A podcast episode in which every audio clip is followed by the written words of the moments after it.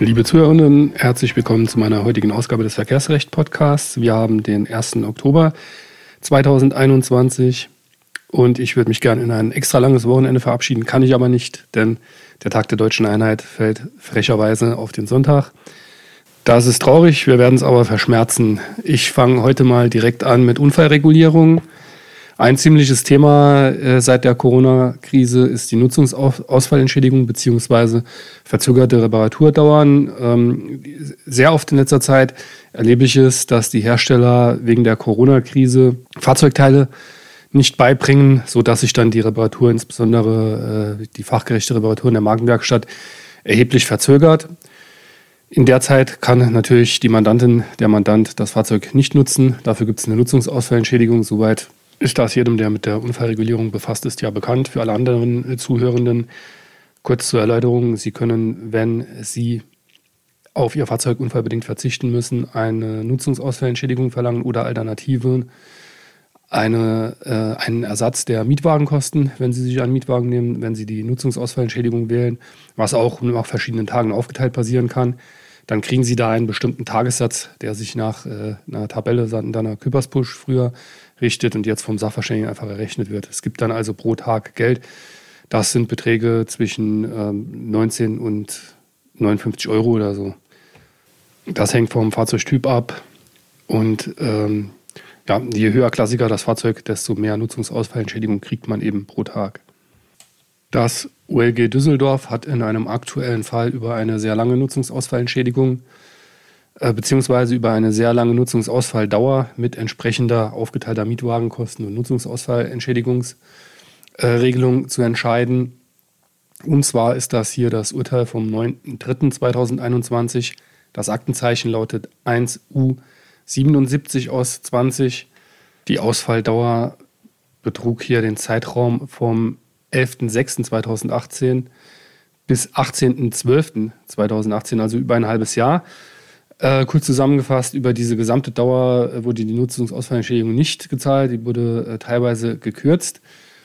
Ähm, interessant sind die Ausführungen des OLG Düsseldorf, weil sie eine schöne Anleitung äh, bieten, wie man die Nutzungsausfallentschädigung berechnet. Das, die ist ja eben mehr geteilt, geht los mit dem üblichen Schadensermittlungszeitraum. Also wenn das Fahrzeug erstmal nicht fahrbereit und verkehrssicher ist, dann ähm, kann es der oder sollte es der Geschädigte ja begutachten lassen. Bis das Gutachten da ist, kriegt man schon mal Nutzungsausfall Entschädigung. In Grenzfällen hat man dann noch einen Überlegungszeitraum. Das äh, sind jeweils zwei bis vier Tage ungefähr. In äh, begründeten Fällen über, übers Wochenende kann das auch mal länger sein. Und daran schließt sich dann eigentlich die eigentliche Nutzungsausfalldauer an. Da gibt es eine Menge Probleme um dieses Thema, um jetzt mal konkret nochmal zum OLG Düsseldorf zu kommen. Äh, das hat hier schöne Leitsätze. Und zwar der Grundsatz ist immer Verzögerung bei der Reparatur des unfallbeschädigten Kfz, die nicht vom Geschädigten zu vertreten sind, gehen zulasten des Schädigers. Eigentlich sind die fast nie vom Geschädigten zu vertreten. Einige Gerichte postulieren aber Erkundigungspflichten äh, des Geschädigten, wenn die Reparatur zu lange dauert, etc. Meines Erachtens überspannende äh, Anforderungen. Äh, versteht sich eigentlich von selber, dass sich der Geschädigte nach seinem Fahrzeug erkundigt. Die wenigsten, die das reparieren lassen, haben ja Lust, dass es da ewig rumsteht. Dann kommt der entscheidende zweite Leitsatz, hat die Werkstatt die Verzögerung mit Lieferschwierigkeiten bei Ersatzteilen begründet trifft den Geschädigten keine dahingehende Schadenminderungspflicht, selbst bei anderen Werkstätten oder bei dem Fahrzeughersteller nach der Verfügbarkeit der Ersatzteile zu forschen. Er darf sich vielmehr grundsätzlich darauf verlassen, dass sich die von ihm beauftragte Werkstatt unter Ausschöpfung aller verfügbaren Möglichkeiten um die zeitnahe Beschaffung der Ersatzteile bemühen wird. Ja, versteht sich für den normal denkenden Menschen eigentlich von selbst, dass da ein äh, Geschädigter, zumindest wenn er Laie ist, nicht losrennen muss und Ersatzteile besorgen. Weiter Leitsatz 3, der Geschädigte muss sich zur Verkürzung der Ausfallzeit grundsätzlich nicht mit einer Teilreparatur seines Kfz zufrieden geben. Da sieht man schon, was die Versicherer alles an Einwänden bringen bei der Nutzungsausfallentschädigung. Also äh, wie das funktionieren soll, dass man eine Teilreparatur machen lässt und dann weiterfährt, äh, das ist für mich offensichtlich unzumutbar. Und Leitsatz 4, dem Anspruch auf Nutzungsausfallentschädigung steht nicht entgegen, dass dem Geschädigten während der Ausfallzeit seines Kfz von einem Familienmitglied ein anderes Kfz zur Verfügung gestellt worden ist. Insofern handelt es sich um die freiwillige Leistung eines Dritten, die den Schädiger nicht entlastet. Das heißt, das ist jetzt nun wirklich BGH und ständige Rechtsprechung. Wenn äh, Sie Ihr Fahrzeug als Unfallgeschädigte, Unfallgeschädigter eben nicht nutzen können und stattdessen das Fahrzeug eines Familienmitglieds oder eines äh, Dritten unentgeltlich nutzen, dann kriegen sie eben diese Nutzungsausfallentschädigungspauschale. Das kommt äh, der, dem Versicherer bzw. eben dem Schädiger nicht zugute, dass sie kostenlos und freiwillig äh, von Dritten ein äh, Fahrzeug nutzen können. Im konkreten Fall hatte die Geschädigte das Fahrzeug ihres Sohnes genutzt. Abgezogen wurde der Geschädigten der Zeitraum bis zur, bis zur Erteilung des Reparaturauftrags, jedenfalls teilweise, weil sie eben fast einen Monat gewartet hatte, bis sie das Fahrzeug zur Reparatur gebracht hat. Das wird dann natürlich nicht voll erstattet. Wie gesagt, Überlegungszeitraum sagt hier das OLG Düsseldorf jeweils maximal äh, drei Tage. Übers Wochenende kann das natürlich dann länger sein, meine ich, oder würde ich mal äh, argumentieren und argumentiere ich auch immer, wenn der Fall so liegt. Ziemliches Thema in dem Zusammenhang auch die sogenannte äh, Interimsbeschaffung eines Ersatzfahrzeuges. Also wenn es zu lange dauert, ähm, vertreten einige Gerichte die Auffassung, dass man sich dann für die Reparaturdauer ein Interimsfahrzeug, also ein Zwischenfahrzeug anzuschaffen äh, habe. Davon kann man eigentlich nur abraten. Äh, also wüsste ich jetzt nicht, wer das jemals gemacht hat und wie er das Geld für dieses Interimsfahrzeug dann vom Versicherer wiedergekriegt hat.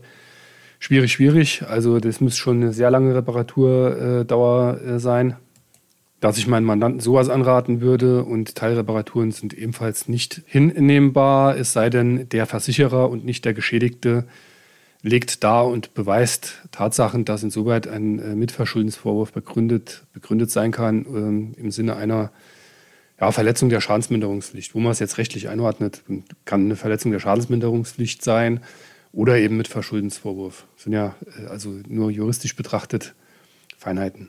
Ferner meint das OLG Düsseldorf, äh, die Klägerin trifft dazu eine sekundäre Darlegungslast. Sekundäre Darlegungslast heißt, wenn sich etwas für den anderen, also hier für den Versicherer im Dunkeln abspielt, dann äh, muss man in muss der jeweils andere in Abweichung der allgemeinen Beweisregeln dann dazu vor, äh, vortragen und Darlegungen tätigen. Das hat die Klägerin insofern hier gemacht, äh, als sie den Reparaturablaufplan, die Reparaturkostenrechnung der Werkstatt vorgelegt hat. Das hat also hier schon das OLG Düsseldorf ausreichen lassen.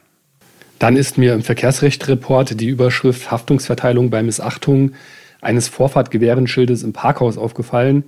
Also Verkehrsrechtsreport 2021, Seiten 13 bis 15 ist da die äh, Fundstelle, da ist das Urteil mit Anmerkung drin.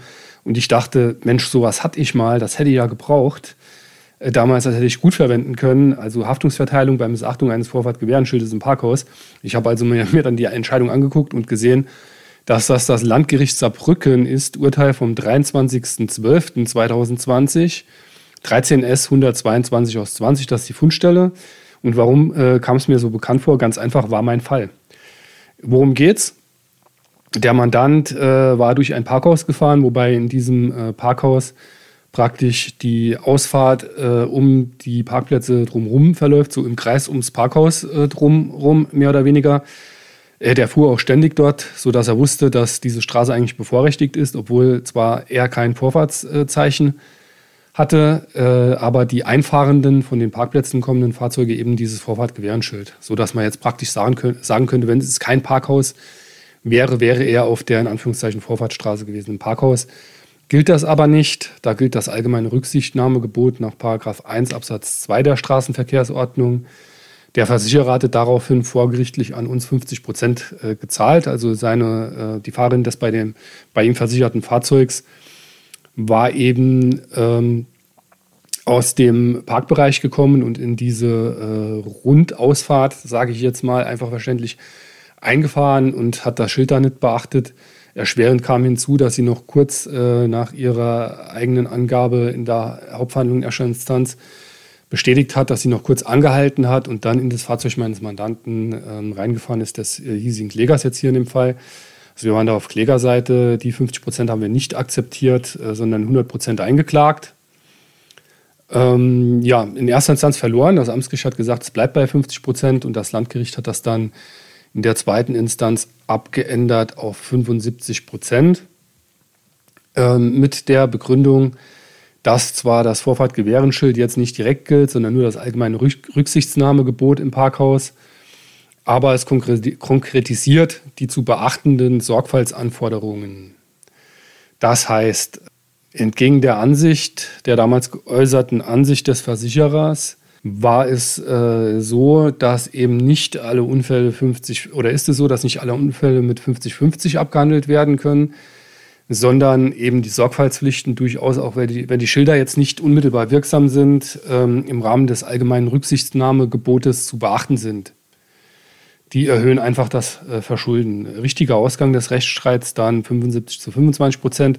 100 Prozent hatten wir eingeklagt. Äh, klar, ich da das Gericht mehr zusprechen kann, als man einklagt ähm, und ich durchaus Aussichten gesehen habe, vielleicht doch auf die 100 Prozent zu kommen, insbesondere weil hier äh, angenommen werden konnte, dass die Dame anhält, haben wir 100 Prozent eingeklagt, ging 75 zu 25 aus. Äh, schöne Fundstelle. Ich hatte damals auch richtig, äh, muss ich dazu sagen, selbst bei der Jurisrecherche Probleme, entsprechende Rechtsprechung zu finden, wie sich da die Schilder im Parkhaus äh, auswirken. Jetzt gibt es ja ein Urteil, wie gesagt, Landgericht Saarbrücken äh, kann man hier zu Rate ziehen und äh, wird auch hoffentlich entsprechend beachtet und zitiert, ist nicht mehr als richtig, äh, selbst wenn das Schild nicht direkt gilt.